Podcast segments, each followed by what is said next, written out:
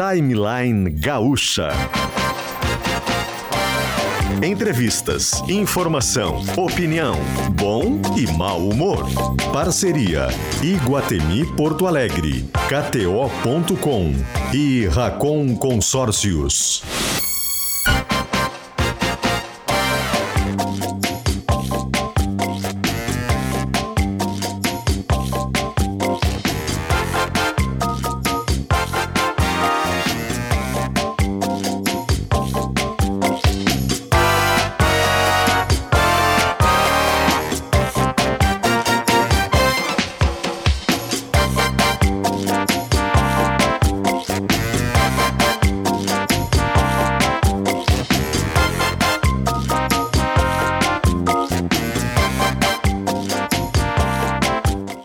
Luciano Potter e Paulo Germano.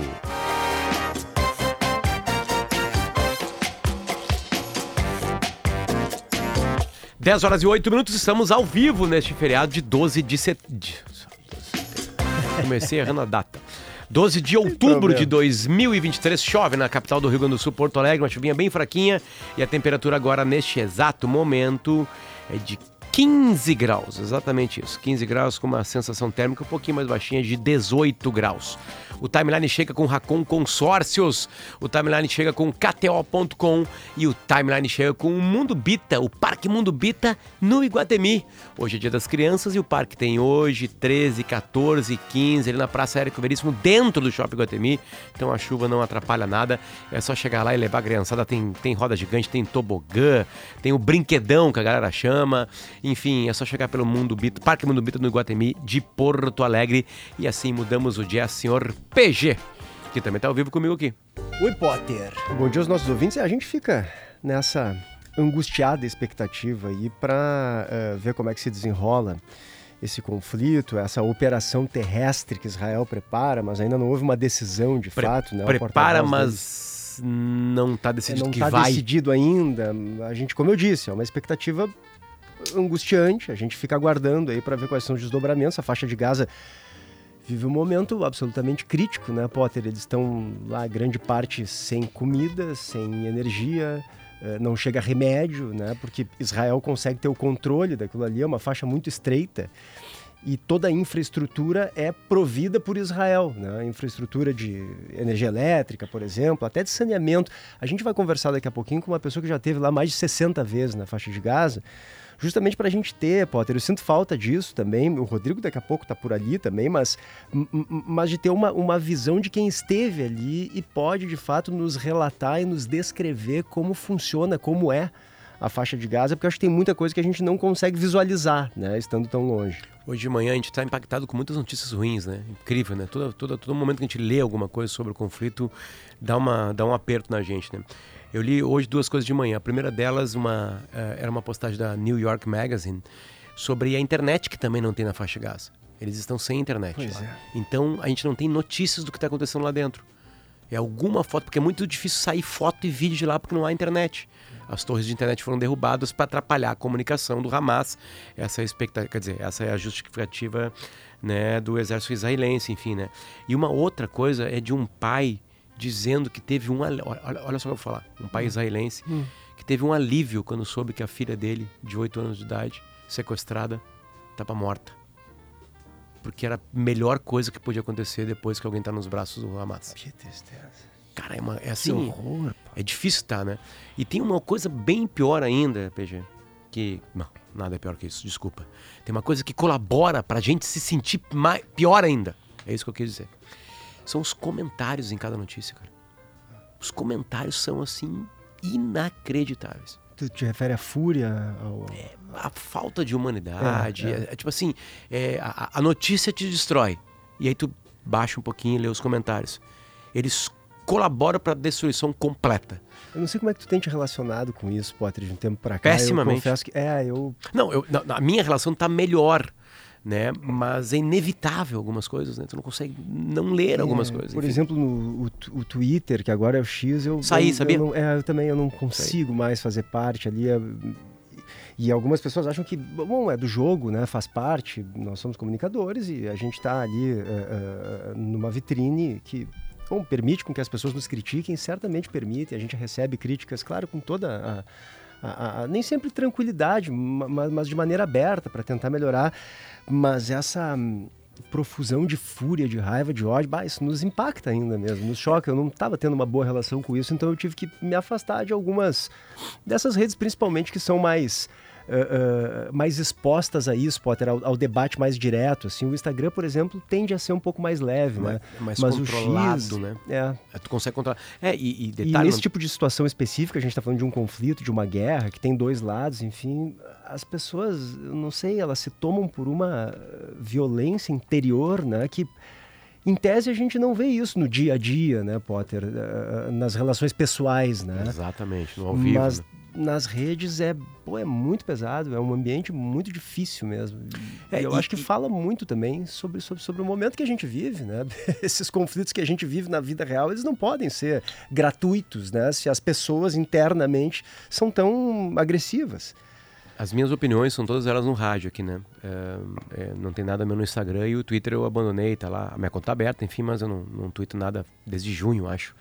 E, e, e, a angústia é de ler os comentários nas postagens das outras pessoas, enfim, né? É, é, é, é, muito difícil. Piora a situação, piora, piora ainda mais a situação, enfim, além de toda a tristeza que está acontecendo né, na faixa de Gaza hoje e também é, que aconteceu no sábado, domingo e segunda hum, em Israel e continua a acontecer, enfim, né? Bom, a gente vai fazer o seguinte, tá? Primeiro deixa eu passar aqui a nossa lista de patrocinadores. Colégio Bom Conselho, matrículas abertas. DR Sunissan, faça um melhor negócio, acesse drsunissan.com.br. Gruppen, tecnologia pensada em grupo. Clínica Alfaman, disfunção erétil e ejaculação precoce tem tratamento. Site alfaman.com.br. Responsabilidade técnica Cris Greco CRM 34952 e enfermagem, a maior força de trabalho da saúde no Brasil. Corém RS reconhece, atua e valoriza. Vamos começar a, a receber os convidados? repórter da TV Globo. Uh, Marcos Lozecan, muito obrigado por nos atender num feriado de manhã, uma, uma, uhum. uma quinta-feira aqui em Porto Alegre chuvosa. Tudo bem, cara? Bom dia. Bom dia, Paulo. Bom dia, Luciano. Só vocês mesmo, é, realmente. Só vocês. A Rádio Gaúcha, a RBS, é quem sempre tem um carinho, né? Uma coisa especial. Eu comecei aí, comecei no Rio Grande do Sul, passei pela rádio. Então, quando a rádio pede, eu atendo mas uh, vou, começo a criar assim um caderninho já de conta, sabe? Uma hora dessa eu passo o rodo e peço a, o cachê. Boa, boa, boa. Roseca, bom, é. uh, o, o, PG falava agora aqui antes um pouquinho, né, de que hum. a gente vai conseguir ouvir alguém que conhece a faixa de Gaza, que pode falar pra gente é, hum. que território é esse, enfim, né? Uh, Sim. O, vamos lá, a pergunta é essa. Eu sei uma pergunta ampla, ampla, ampla, enfim, que tu consegue pa passar pra gente. Olha, a faixa de Gaza é um. Vamos usar um jargão assim, é um barril de pólvora. Eu sei que isso é um jargão, é um caldeirão humano. É, mas eu nunca entendi aquilo como culpa de alguém. É, já me perguntaram, perguntam na rua, pessoas que lembram que eu trabalhei lá por muitos anos e, e fui muitas vezes, eu estava observando, olhando no meu passaporte, as marquinhas que os, que os, os dois lados faziam. Eu, eu fui lá um, em torno de umas 60 vezes, em torno de 20 por ano. Eu fiquei três anos como repórter lá. E as pessoas sempre perguntam assim: quem é que é culpado por aquilo? Eu acho que não existe culpado nem inocente e nem existe é, vencedor eu até falei na Globo News anteontem, é uma região onde existem perdedores dos dois lados. Dos dois lados. São duas trincheiras onde tem derrotados. Porque você não tem como definir o que veio primeiro, o ovo ou a galinha, ou quem jogou a primeira pedra. É uma questão de falta de compatibilidade. E aí, o que, é que acontece? Se você tem um confinamento, um, um espaço onde as pessoas estão fechadas, é porque também é uma forma de defesa. Se Israel é, fez a, a, cerca, muro, vala e, e, mais um espaço de no man zone, né, que, que é um, uma barreira de mais ou menos uns 500 metros em torno da faixa de gás, onde não há ninguém, não poderia ter ninguém por ali, é porque foi uma das últimas formas que o Estado de Israel achou de conter o grupo que, que lá está e que é terrorista, que é radical, porque o Hamas, por exemplo, lá tem vários grupos, Jihad, é, Jihad Islâmica, Brigadas de Mártires de Al-Aqsa, são vários grupos lá dentro, mas o Hamas é o principal, é o maior. Esse grupo tem dois braços, nasceu com dois braços lá em 1987. Um braço político e um braço armado. E os dois se fundem e sempre pregaram, já na Carta de Princípios, publicada em 1988, o Hamas já prega a criação de um Estado palestino islâmico com a extinção do Estado de Israel. Então, como é que você faz? Você tem um vizinho de apartamento um, na sua porta e ele já avisou, ele veio morar e já avisou: olha aqui, eu vou te matar, eu vou te pegar. Eu, eu, eu não, não aceito conviver contigo lado a lado.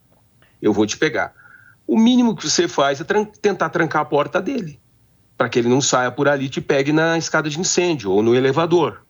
É mais ou menos essa analogia que acontece ali. Uhum. Mas é importante deixar claro que quem mora na faixa de Gaza, até recentemente, até o início dos anos 90, é, 2000, tinha acesso ao Egito, tranquilo acesso, e ao mar. Só não tinha acesso a Israel, que fica é, no outro lado do cerco, digamos assim, no lado ocidental oriental, uh, no lado uh, oriental da faixa de Gaza. Mas com o tempo foi usado o caminho para o Egito para se abastecer de armas, foi usado o mar para chegar a armas, e Israel foi fechando, foi fechando, porque foi a única forma de conter a violência. E por que foi a única forma de conter a violência? Porque aquelas milhões de pessoas que moram ali em Gaza, a grande maioria não há dúvida de que quer paz, porque eles trabalhavam em Israel até outro dia, eles iam trabalhar em Tel Aviv durante o dia, voltavam à noite com os bolsos cheios de shekel, né, que é o dinheiro de lá, eles conseguiam manter suas famílias, eram felizes. Mas uma minoria que não quer a paz é, vivia atacando, vivia preparando é, formas de destruir o Estado de Israel, como diz na própria carta de, de formação daquele Estado, Israel meio que se viu obrigado a se defender, fechando o grupo ali, e esse grupo é, foi ficando cada vez mais radical, hum. porque a cada ataque há um contra-ataque. E o que, que acontece no contra-ataque? O ódio, criancinhas perdem pais nesses ataques, perde um tio, perde um irmão mais velho, e o ódio vai é, é, arraizando neles, vai entrando no, no, no disco rígido dos dois lados. Havia o tempo em que eles atacavam só Siderot e aquelas cidades ali em volta da faixa de Gaza. Mas hoje você. Vamos partir do seguinte princípio: vamos sentar e fazer paz. Eu, eu, eu gosto de ver assim a, o governo brasileiro falando em toda hora ir para a mesa de negociações. Vamos lá, vamos para a mesa de negociações. Quem vai sentar à mesa para decidir e fechar um acordo? O representante do Hamas? O representante do Fatah, que é o outro partido que fica na Cisjordânia? O Mahmoud Abbas, que é o presidente da autoridade palestina. E uma vez que eles fechem a paz, digamos, o, o, o, o governo de Israel com o governo de, da, da, da, palestino, aí o Hamas vai dizer: beleza, foi fechada a paz, agora vamos parar de brigar. Isso não existe, não existe essa possibilidade. São gerações que se engalfinham. Então, é triste demais. E viu, eu quero dizer uma coisa para vocês. Eu morei lá durante três anos nessas minhas idas eu era muito bem tratado. Havia, assim, um apreço com a imprensa, sobretudo por ser um brasileiro. Não tinha violência. Era na época, logo depois dos ataques no Iraque, onde decepavam jornalistas, perguntavam para mim: você tem medo?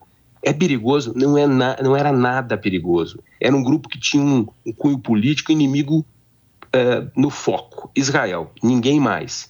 Agora ficou uma coisa complicada, né? Porque eles pegaram pessoas inocentes, pegaram velhinhos, criancinhas como reféns, e aí complica, porque você passa a desconfiar do grupo. Esse grupo ganha uma inimizade meio que mundial, com apoio pontual do Irã e de outros. Então, assim, é muito complicado. Não é. Ah, diga. Eu tenho uma curiosidade, claro, a gente vê a faixa de Gaza ali mais na fronteira, enfim. Tu que Sim. Eh, visitaste inúmeras vezes, eu queria Sim. que nos descrevesse um pouco visualmente como é que ali a gente ouve que é a maior prisão do mundo. Eu, eu, queria entender a situação das moradias, se são residências muito precárias ou depende, também tem casarões, talvez dos grupos mais poderosos que comandam a região. Como é que é a faixa de área, Gaza área rural. esteticamente, visualmente? Uhum. Explica pra gente. É, excelente pergunta, né? Porque você falou em casarões. Não, não há isso. O que há é assim: é uma série de prédios. É prédio, prédio, prédio, prédio. Não tem prédio do tipo arranha-céu. O máximo ali são 10, 12 é, andares. Mas eles deram um jeito de aproveitar o terreno, porque é uma das maiores concentrações humanas do mundo.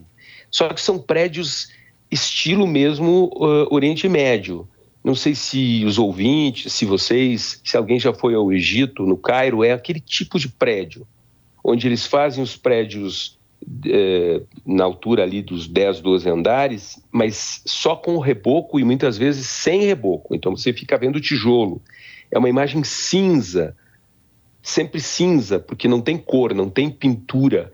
E aqueles prédios desregulares, né, eles não têm uma, um, um plano diretor, aquela coisa meio bagunçada, qualquer bequinho vira rua, é, o trânsito é super pesado.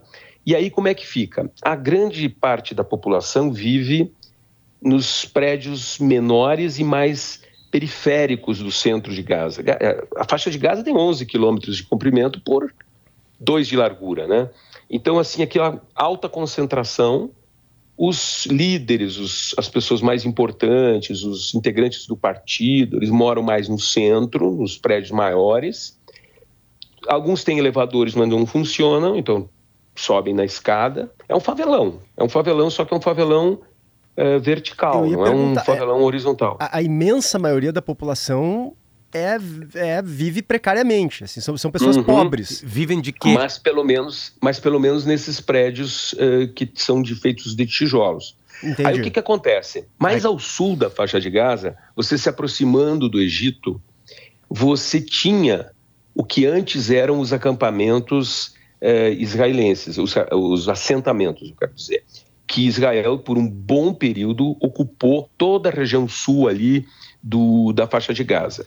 Essa, essa permanência israelense foi negociada em 2007, 2006, no acordo de Sharm el-Sheikh no Egito entre Ariel Sharon, que era um, um primeiro-ministro linha dura de Israel, tinha sido um general, mas que estava disposto a negociar e assim o fez, com o próprio uh, Yasser Arafat. Então foi 2006, porque Yasser Arafat morreu nessa época.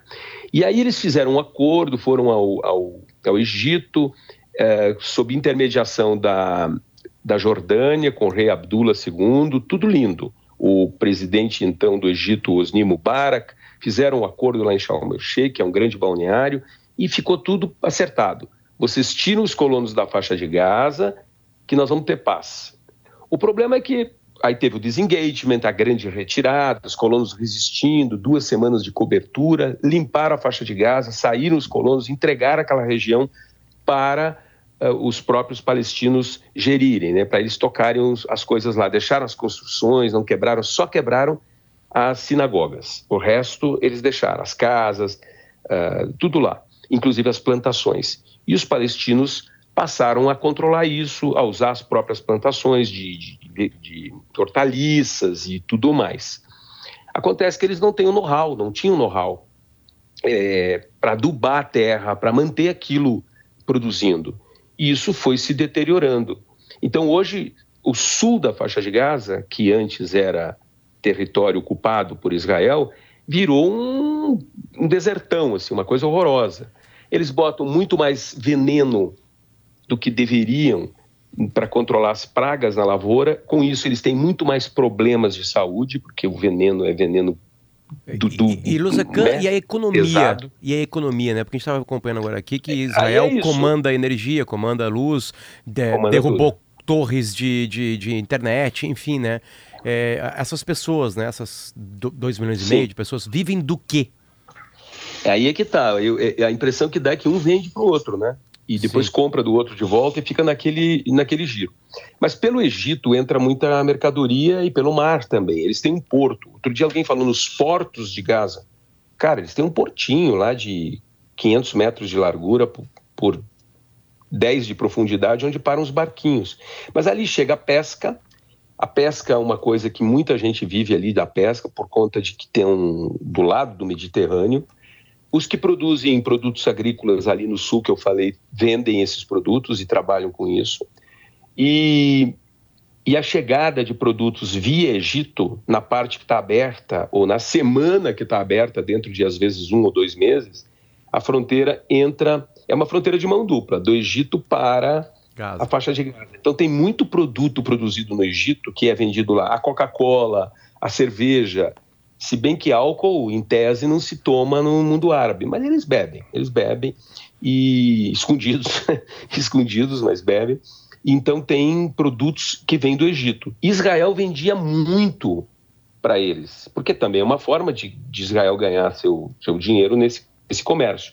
Porque o shekel, que é o dinheiro israelense, é o dinheiro que circula dentro de Gaza também. Mas, mas é, é interessante ah. a, pergunta do Potter, claro, ficou clara essa, essa, produção rural deles, pelo que tu está dizendo, uhum. mais na periferia da faixa de Gaza, mas sim, ali no, no, no, centro de Gaza, eles vivem especialmente do que? Também a produção rural, de certa forma, que sustenta essa população? Aí, aí é que entra o Hamas você tem um, uma, uma economia que gira em torno da, das benesses do Hamas. Hum. O Hamas recebe dinheiro da, do Irã e inclusive de países europeus. A Espanha mesmo falou outro dia que talvez não cortasse as doações porque não pode oprimir completamente o povo lá e tal. Então, países europeus, é, de certa forma, em desencargo de consciência ou sei lá o que, uh, mandam valores para essa região. E isso movimenta a economia. O Hamas faz o serviço. Cara, a gente não precisa ir longe. Como, como que é nos morros do Rio de Janeiro, nas favelas brasileiras? Quando o Estado não entra, quem entra? O tráfico, né? As milícias. Lá é a mesma coisa. O Hamas, a Irmandade Muçulmana, os grupos que, que, se dizem políticos, mas que têm braços armados e acabam virando terroristas, acabam uh, fornecendo essa economia, girando essa economia com o pouco que tem, mas o suficiente para as pessoas não morrerem de fome. É, elas passam dificuldade mesmo. Eu tenho lá um grande amigo, um grande amigo com quem eu falo assim de dois em dois meses eu ligo, que é o Munir, um taxista que me atendia. Ele tem seis ou sete filhos, mais ou menos, típico de famílias árabes que tem bastante filhos e tal. Os filhinhos dele, quando eu morava lá e ia visitá-lo, botam tem um uniformezinho lindo para ir para a escola, você não tem ideia, uniforme mesmo, terninho, tudo. Uhum. Aí você diz como é que pode num lugar tão pobre? Mas é existe a, a verba que vem desses países que ajudam, sobretudo do Irã. Embora o Irã esteja menos preocupado em dar dinheiro e mais armas, né? Porque é, uma coisa que é importante deixar claro para vocês é o seguinte: estava indo tudo bem, tinha paz, tinha calma, parecia que havia acordo, mas sempre vem alguém ou um país que não é interessado em acordo com Israel, em paz naquela região, subsidiando a violência. E ao que tudo indica, é o que está sendo dito, as agências internacionais, as agências de, de investigação, como a CIA, o próprio Mossad, que dessa vez foi, foi o Irã que, que bancou tudo para que acontecesse o que aconteceu. Vamos, tentar entender hum. agora esse jogo é, de geopolítica, né? Que é bem complicado, enfim, né? É uh, complicado, mas assim, dá para explicar, ou tentar. É, a, a, a luta, o, o, Irã, vou pegar hum. o Irã como um ator, tá? O Irã e, e o Hamas, né? E, e, eles não gostam de Israel, eles não querem Israel ali, para eles não tem terra e não tem população. Né? Esse é o nascedouro, Isso. né? Disso tudo. Uhum. A gente sabe que isso é quase impossível de acontecer. Né? Ou eu diria que é esse... é impossível. Impossível. Eu, eu diria que é, varrer Israel do mapa, nem isso. pensar. Tá. Dito isso, por que, hum. que o Hamas entra, é, causa esse caos, sabe que vai ter uma retaliação pesadíssima com crianças morrendo, enfim, né? Que é o que a gente já está vendo na faixa de Gaza. É, é, é qual, qual, qual, é a lógica atrás disso? O que, que se conquista depois de quatro, cinco meses com todo esse morticínio? O último número agora são de 1.200 pessoas em Israel e cerca de 1.417 pessoas mortas em Gaza. É, é, é, no final das contas, qual é o jogo de xadrez de, desse horror todo? Sim, o que, que o Hamas ganha com isso, né, Pátrio? Olha, eu acho que tem aí uma coisa chamada martírio do qual eles se orgulham, é algo que está até no, no Corão e assim por diante. Eu vou contar uma história que acho que ajuda a ilustrar e responder a pergunta. Um, ali por 2005, no meu ano do meio lá, é, teve um ataque em Tel Aviv, simultâneo, de quatro terrori terroristas, homens-bomba, que se explodiram em quatro locais diferentes, e eram quatro irmãos.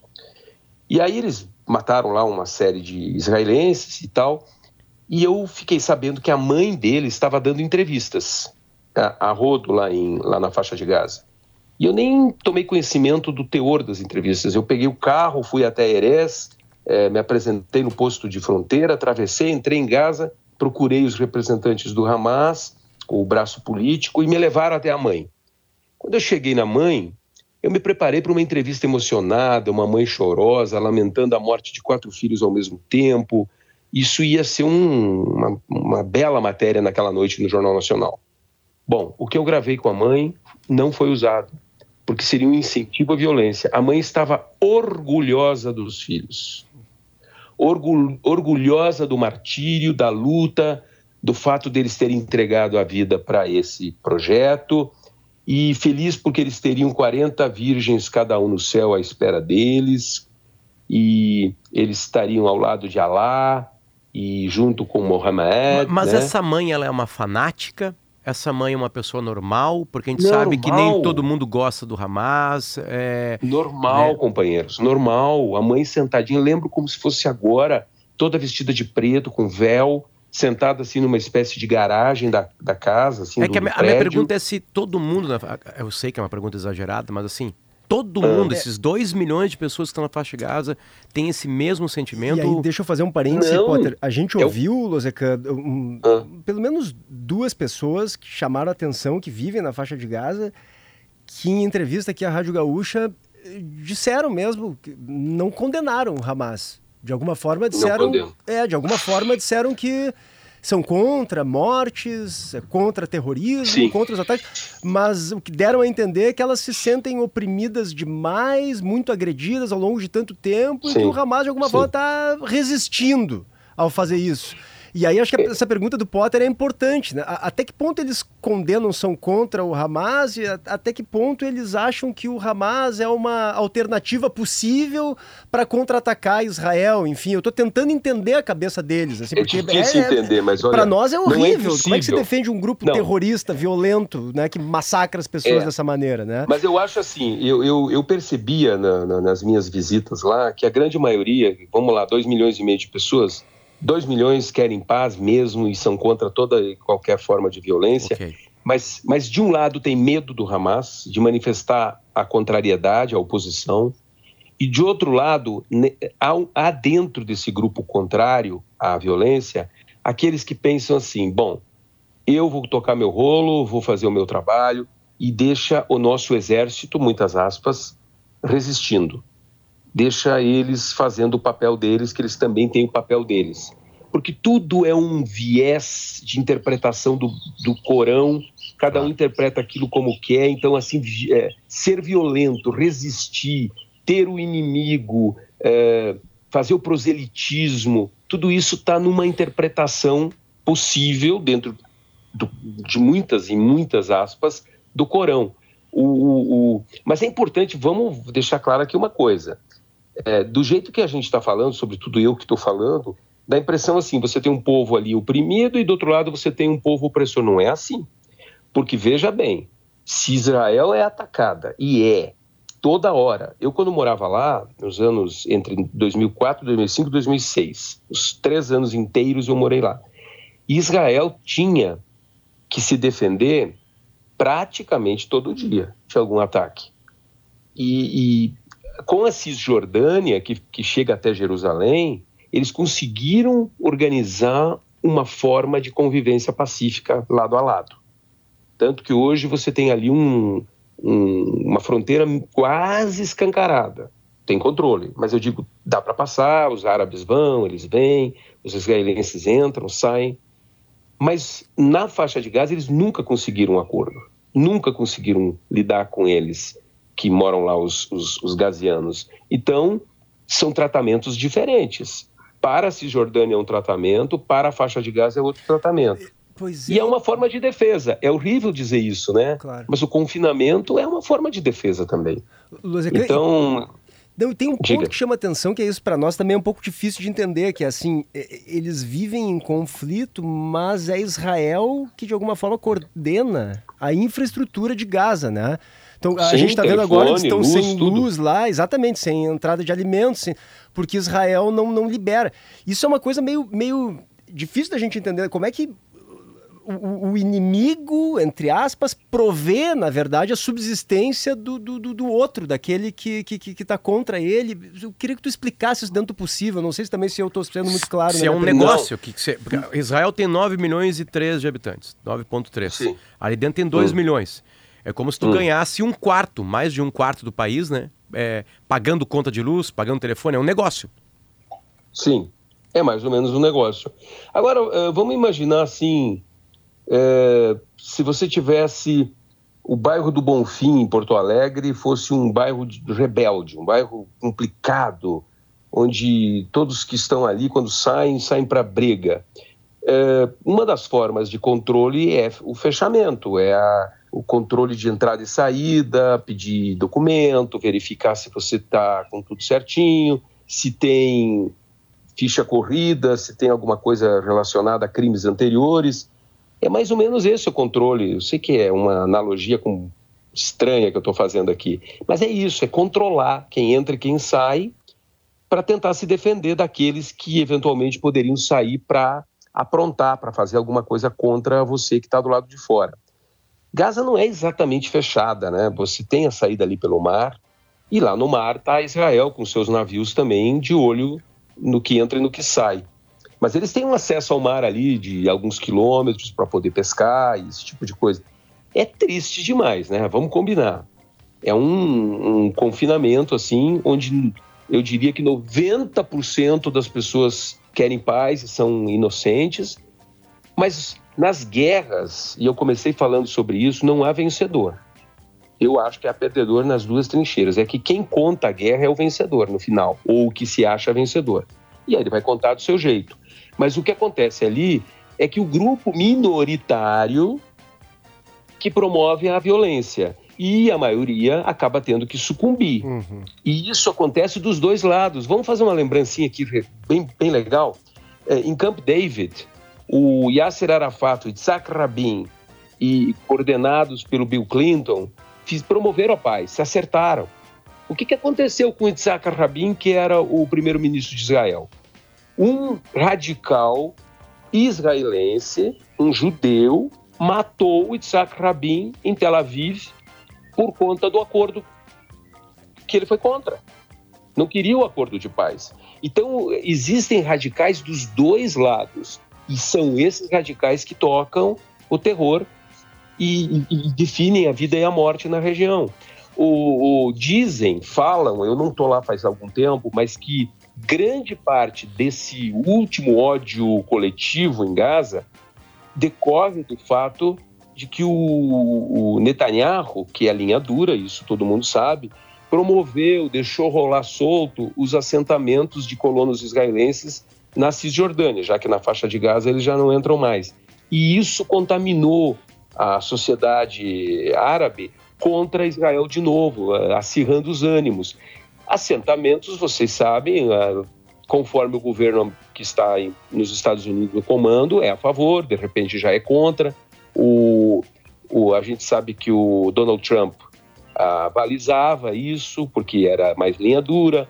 O Joe Biden chegou dizendo que Israel precisava se retirar e tentar a paz com os palestinos. Agora já disse que o apoio é incondicional e será, porque os Estados Unidos veem em Israel um grande aliado no Oriente Médio e vão apoiar. E eles também comparam o que aconteceu a 11 de setembro, que foi uma agressão unilateral, de uma forma extremamente violenta, animalesca, né, como aconteceu agora. Então vão achando analogias, vão achando parentescos nos atos e se apoiando. Eu acho que foi um grande tiro no pé dessa vez, porque talvez o Hamas não contasse com todo esse apoio que o mundo está dando para Israel, pela forma, né, como aconteceu, com, com, da, da maneira horrível como aconteceu. Mas não acredito que acabe nisso, não. E também não acho que, que Israel já tenha dado a resposta, viu? A resposta ainda está para vir.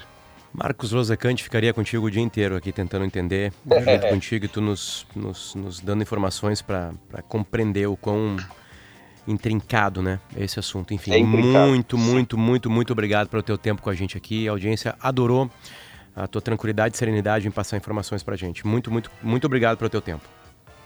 Obrigado eu pela, pelo convite. Eu fico sempre muito lisonjeado quando acontece esse tipo de, de necessidade, porque eu fico feliz em poder retornar ao Rio Grande do Sul, ainda que pelas ondas do rádio, né?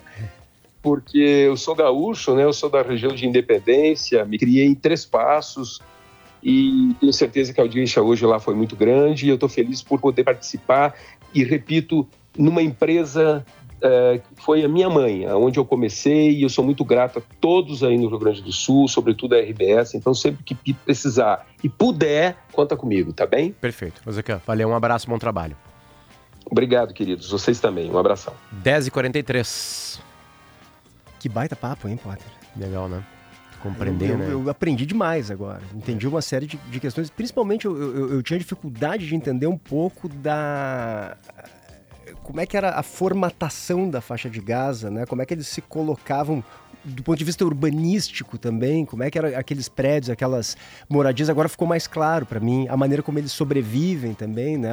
Tu, tu perguntar sobre a economia da faixa de Gaza, e acho que o Losecan trouxe agora uma série de informações que nos fez, de alguma forma, se sentir um pouco mais próximos daquela realidade ali. É um, é um pedacinho de 41 km por 10 é, que fica no sudoeste de Israel, se a gente for pegar o mapa de Israel, e a Cisjordânia citada, né, que ele fala que toca Jerusalém, fica num centro-leste, digamos assim, uh, no território de Israel, quando eu falo do território, para entender o mapa. Né?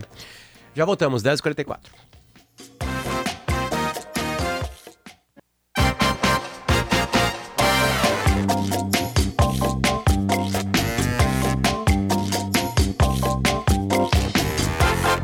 Volta com o Timeline. São 10 horas e 48 minutos do feriado, dia 12 de outubro de 2023. Dia das Crianças é no Parque Mundo Bita até 15 de outubro no Iguatemi. KTO.com, onde a diversão acontece. Hoje tem rodada completa das eliminatórias sul-americanas, sul-eliminatórias sul-americanas da Copa do Mundo que vai ser realizada na América do Norte, Canadá, México e Estados Unidos. O Brasil joga hoje em Cuiabá contra a Venezuela e a KTO tá lá te esperando para você brincar e se divertir. O Prime da Racon Consórcios é o plano ideal para você realizar os seus grandes projetos. O site é rbs.racon.com.br. Racon é com N de navio ali no finalzinho. E a gente muda o jazz agora neste exato momento para Facta empréstimo rápido e fácil. Também com a gente Gruppen, DR Sunissan, Colégio Bom Conselho, Clínica Alfaman e Corém RS, enfermagem a maior força de trabalho da saúde no Brasil. Jean, onde está você? Porque aconteceu um acidente, né? É isso? Exatamente, Potter, VG, bom dia a vocês, a todos que nos acompanham aqui no centro histórico da capital, onde foi finalizado agora, nesse instante, o resgate de um homem por agentes do Corpo de Bombeiros e do SAMU em um trecho da construção do edifício imperial. Por volta das 9 horas da manhã, Potter e engenheiros estavam tomando café quando ouviram gritos de socorro vindos de dentro da obra, na Rua dos Andradas. Esse homem, identificado como Eduardo Augusto Saldanha, de 20 anos, ele apresenta lesões na cabeça, está sendo levado neste momento por, pelos agentes do SAMU para o HPS para ser atendido. Ele caiu de uma altura equivalente a cerca de 7 metros, de acordo com os próprios engenheiros por aqui nesta região. Eu estou tentando acessar as imagens das câmeras por aqui, através dos vídeos, mas pelas imagens, Potter, que eu pude ver rapidamente por aqui, ele tenta pular de um prédio para o outro. Ele tenta pular para o prédio do Banco Safra. Ele estava lá na. Ele, o, o, relato por parte dos engenheiros e até mesmo da segurança por aqui é de que eles não sabem como este jovem acabou acessando o prédio. Eles apontaram que foi pela parte de trás, porque na frente há segurança. E ele acabou acessando pela parte de trás e, ao tentar saltar de um prédio para o outro, acabou caindo desta altura de cerca de 7 metros. Está sendo encaminhado, portanto, para o hospital neste exato momento. Ele estaria vindo do estacionamento atrás desse prédio e o acessou por cima, portanto. Essas informações de momento, Potter, estado dele de saúde, apesar dessa lesão na cabeça e de uma, algumas lesões nas pernas, é estável aqui, de acordo com esses próprios agentes do SAMU. Jé Costa trazendo essa informação pra gente de um acidente numa obra ali no centro. PG, são 10 horas e 51 minutos, eu quero te ouvir. Potter, nessa semana, agora a gente não chegou a conversar sobre isso aqui no timeline, é, mas a gente tem a previsão de entrevistar amanhã uma pessoa muito qualificada para falar a respeito disso do ponto de vista constitucional, legal, jurídico, enfim, porque foi aprovada numa comissão da Câmara, a Comissão de Previdência, Assistência Social, Infância, Adolescência e Família na Câmara dos Deputados, um projeto de lei que proíbe o casamento homoafetivo e a união estável entre as pessoas do mesmo sexo. É um projeto aprovado numa é, comissão específica, o projeto ainda precisa ser aprovado em outras comissões, ainda teria que passar pelo plenário é, para de fato ser aprovado, enfim, e é muito improvável que isso ocorra. Né? É, de qualquer forma, isso acende um debate, inegavelmente, que eu acho que a gente nem deveria ter. É, e eu gosto de mencionar, Potter, Jesus mesmo nesse caso. Porque eu tenho visto muitas pessoas cristãs, inclusive o autor desse projeto, o relator desse projeto nessa comissão, é um pastor evangélico, que costumam dizer que está na Bíblia, que a homossexualidade é pecado. É, o Antigo Testamento, de fato, tem uma vasta lista né, de, de, de, pecados, de punições, condenações, mas o Novo Testamento, que é justamente quando chega Jesus, ele justamente subverte essa visão mais arbitrária, né, julgadora, punitiva que havia antes de Cristo. Né? Então tem uma passagem que eu acho muito ilustrativa no Evangelho de Marcos, que é quando Jesus cura um doente num sábado. Aí os fariseus, lembra disso, Potter? Os fariseus estavam sempre tentando sabotar Jesus e tal, perguntam se ele acha mesmo que é certo fazer aquilo, porque o sábado, né, Potter, em nome de Deus, deveria servir somente ao descanso. Isso é uma orientação, inclusive, do Antigo Testamento, né? E a resposta de Jesus aos fariseus é maravilhosa. Olha o que Jesus diz, ele diz, o sábado foi feito para o homem, e não o homem para o sábado. O que ele está querendo dizer? Que as instituições, as normas sociais, a lei, tudo isso deve existir para servir as pessoas e não para subjugar as pessoas, não para fazer as pessoas sofrerem. As instituições existem para nos fazer crescer, para nos fazer felizes, livres, autônomos. Essa é a ruptura de fato que Jesus promove em relação ao Antigo Testamento. Se a instituição não ajuda, não é o homem que tem que mudar, é ela. Né? Porque a lei, as instituições, elas precisam existir para o bem do homem e não para dizer que ele não tem o direito de ser feliz. Né? Por exemplo, prefere se relacionar com uma pessoa do mesmo sexo. Essa é uma questão particular dele. Ninguém mais está sendo afetado ou deveria se sentir afetado por causa disso. Então, essa avaliação de que está na Bíblia, de que a homossexualidade é pecado, de que Deus proíbe dois homens ou duas mulheres se relacionarem, isso é muito relativo. Jesus, quando chega, Cristo vem justamente para subverter essa visão arbitrária, punitiva, julgadora e agressiva que não, não, não, não tem mais cabimento na sociedade contemporânea, uma sociedade em que todos deveriam se respeitar e que todos precisam e devem ter, segundo a nossa própria Constituição, os mesmos direitos, as mesmas garantias civis. Eu fui pego de surpresa por, essa, por esse tempo, porque eu não tinha a mínima ideia que isso poderia ainda ser discutido no Congresso Nacional. Seja em qual âmbito, em qual comissão, enfim. Na hora que passou isso, eu falei, como assim? Não, impossível. Aí fui ver, vi que tem diversos passos a serem dados que não vão ser, enfim, né? Mas achei, como assim? Essa discussão estava acontecendo? Isso não estava né, já sacramentado? Pegar uma palavra né, também linkada a algum tipo de religião, enfim, né? É, estranho, eu achei estranho, achei, além de patético, claro, né? Mas estranho, tipo assim, estão discutindo isso no Congresso Nacional. Tem uma comissão que estava abrindo essa discussão. Não vai passar, não vai passar. A gente vai entender melhor a parte jurídica amanhã. A gente quer entender se, né, que caminhos teriam se isso para passar, o quanto de maioria, minoria, ou enfim, o que, que tem de inconstitucional ou constitucional né, no que essa comissão chegou, né? É, enfim, amanhã. Seria um papo de hoje, só que o papo com o Losecan estava tão legal. E amanhã a gente vai ouvir uma, uma especialista sobre essa área. PG, foi um prazer trabalhar contigo no feriado hoje. Prazer foi todo meu. Um beijo, bom feriado para todo mundo. Amanhã estamos de volta. Augusto Silveira comandou hoje a nossa máquina de áudios. Uh, Fun Inbox senhor Fanny Douglas Weber, né? É o produtor do programa hoje. E a gente tem notícia na hora certa, depois chamada geral, primeira edição. Muito, muito obrigado a você que também nos acompanhou por aqui, certo? A equipe técnica Sérgio Altenhoff, Domingos Sábio, Fernando Bortolim, uh, a galera das lives, a Luísa e o Rodrigo. Enfim, muito obrigado, galera. Até amanhã.